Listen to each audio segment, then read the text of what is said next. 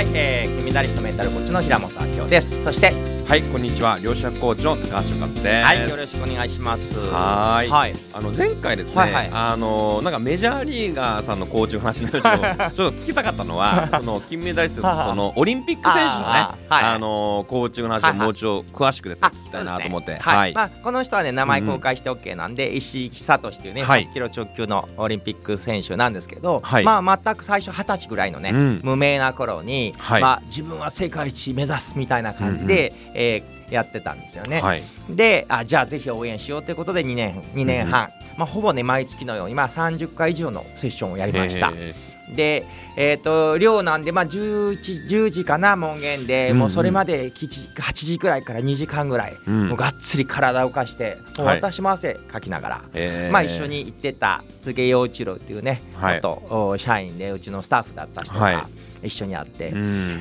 でこいつもねセッションした後に「もう今日もいいセッションだったね」とか言いながら。えこれで本当にオリンピック金取ったら世界変わるよねみたいにこう、うんうん。私たちもこうねーはい。彼の夢を応援したいっていう気持ちで、うんもうねい今でもね印象を覚えてますね。なるほど。えー、なんかそんなその印象の中で本当になんかこういうエピソードとか思い出とかなんかありました？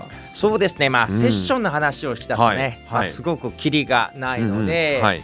やっぱり彼の成長とともに彼がどんどん大きい舞台に行くとともに、はい。まあ、私たちも一緒に成長した感じですよね。うん。最初は日本一取って、はい。まあ、その後世界に出ていく。とはいえまああの同じ階級の中で強豪もいっぱいいて、はい。うん。その中でやっぱり彼が、まあ、自分にはメンタルコーチがいるからうん。絶対大丈夫みたいなのを新聞ではい。公開してくれて、えー。でも嬉しいですよね、はい。信頼してくれて。うんうんうん。うん。うん。で、えまあ、ずっと2年半サポートしたんですけど、はいえー実は私というのはオフィシャルじゃないんですよねオフィシャルなメンタルコーチはあの彼が完全に個人としてあ、なるほど。個人で契約されたってことですね。JOC 認定とかじゃなく、まあうんはいだから普通で言えばただのこう部外者になるんですよね。なるほど。彼はもう完全に信頼してくれて、はいはい。メンタルコーチで行くんですけど実際に北京行きました。うん。でまあその、いえーうちのスタッフと行ったホホテルがなんかこうこれラブホテルじゃないかなみたいな感じの、まあだから当時あの、はい。宿が足りないので何でもホテルにしちゃう感じのところで要はあのすりガラスで、はいはい。あのお風呂入ってるシーンが見えるんだけど男同士で見えなくていいんだけどみたいな。はい、はい。でなんか玄関がちょっとない感じの、えー。これこっそり入るような感じなのかなみたい玄な関ないんですか？そういう。えーまあちょっとそっち行くと脱線するんで、はい。はい。まあそんな感じの中でサポートしていって、うん。で、えー、と本当に試合の前日までサポートしました、あの北京の、えーホテルオークラっていう、まあ、うん。日本のホテルですけど、は一室借りて、はいはい。直前まで、えー実際体を動かしながらうんメンタルトレーニングしていって、まあ、最後彼の、えーメッセージがはい。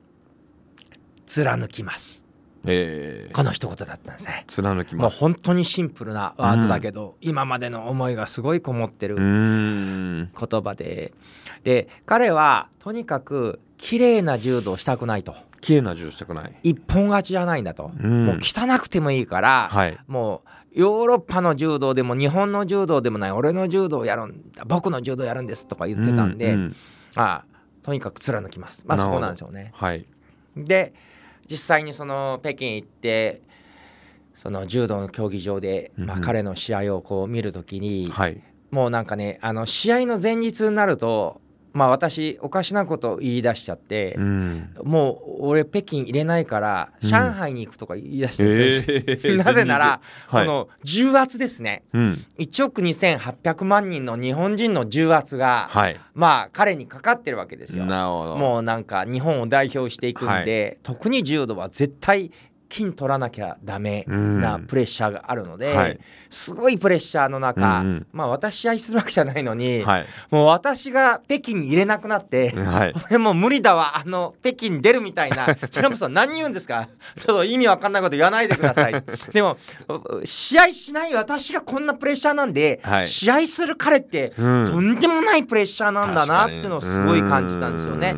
それが思いの部分だけでも、うんうんもうほんの1000分の1でも俺が分けてしょいたいみたいなつもりで行きました。うんなるほど。で、えー。試合会場行ってはいすごく緊張した中で、うんうんでまああの契約上ね、はい。あのーコーチ料いただかないでその代わり宣伝に使っていいっていうそういう計画役だったんで、まあはいどんどん契約、あのねまあ、PR に使うということで、はい。まあ、うちのスタッフがバシバシこう私の写真とかはい。会場の写真を撮るわけですよ。はい。まあ、そのためにね、うんうん。あの膨大な金額こっちね払っていってるんで、はい。で撮ってんのにもうちょっとやめてくれと写真撮んないでくれみたいな、はい。もうちょっと今そういう気持ちじゃないみたいなんすごい研ぎ澄まされた状態で、うん1回戦勝ち2回戦勝ち3回戦勝ち。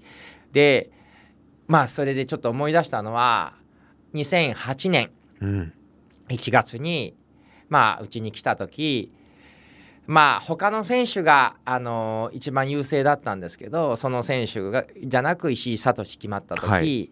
来た時まあすごい私嬉しかったんで。はい。いやー決まったよかったねって今どんな気持ちこっちはニコーっと笑顔で聞いたんです気楽で、はい。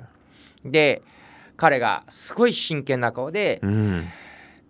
負けは死を意味します。うん。だから優勝することなく生きては帰ってこない。言い方をしたんですね、へえ。その時私がすごいメンタルコーチとしてすごい気楽な感じでいたなって思っちゃってうん。すごい反省して、はい。私も2008年1月の時いや俺もメンタルコーチとしてこいつをサポートしている以上、うんうん。俺もこの選手が優勝しなかったらうん。生きて帰らない覚悟でいたんですよ。うん。だから本気で銀だったら北京でうん。死ぬぐらいの、えまあ、彼がそうなんで、えうんうん。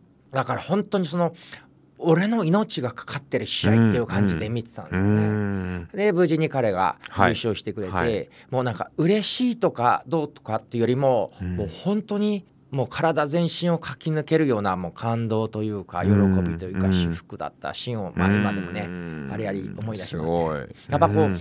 サポートし続けた人間がはい。世界の大きな舞台でうん。もう成果を出してくれるってのはもう本当に自分のことのように、うん。あすごい嬉しかった瞬間でした確かにね。素晴らしいね。はい。本当に素晴らしいおめで。とうございます。はい、ありがとうございます。ありがとうございます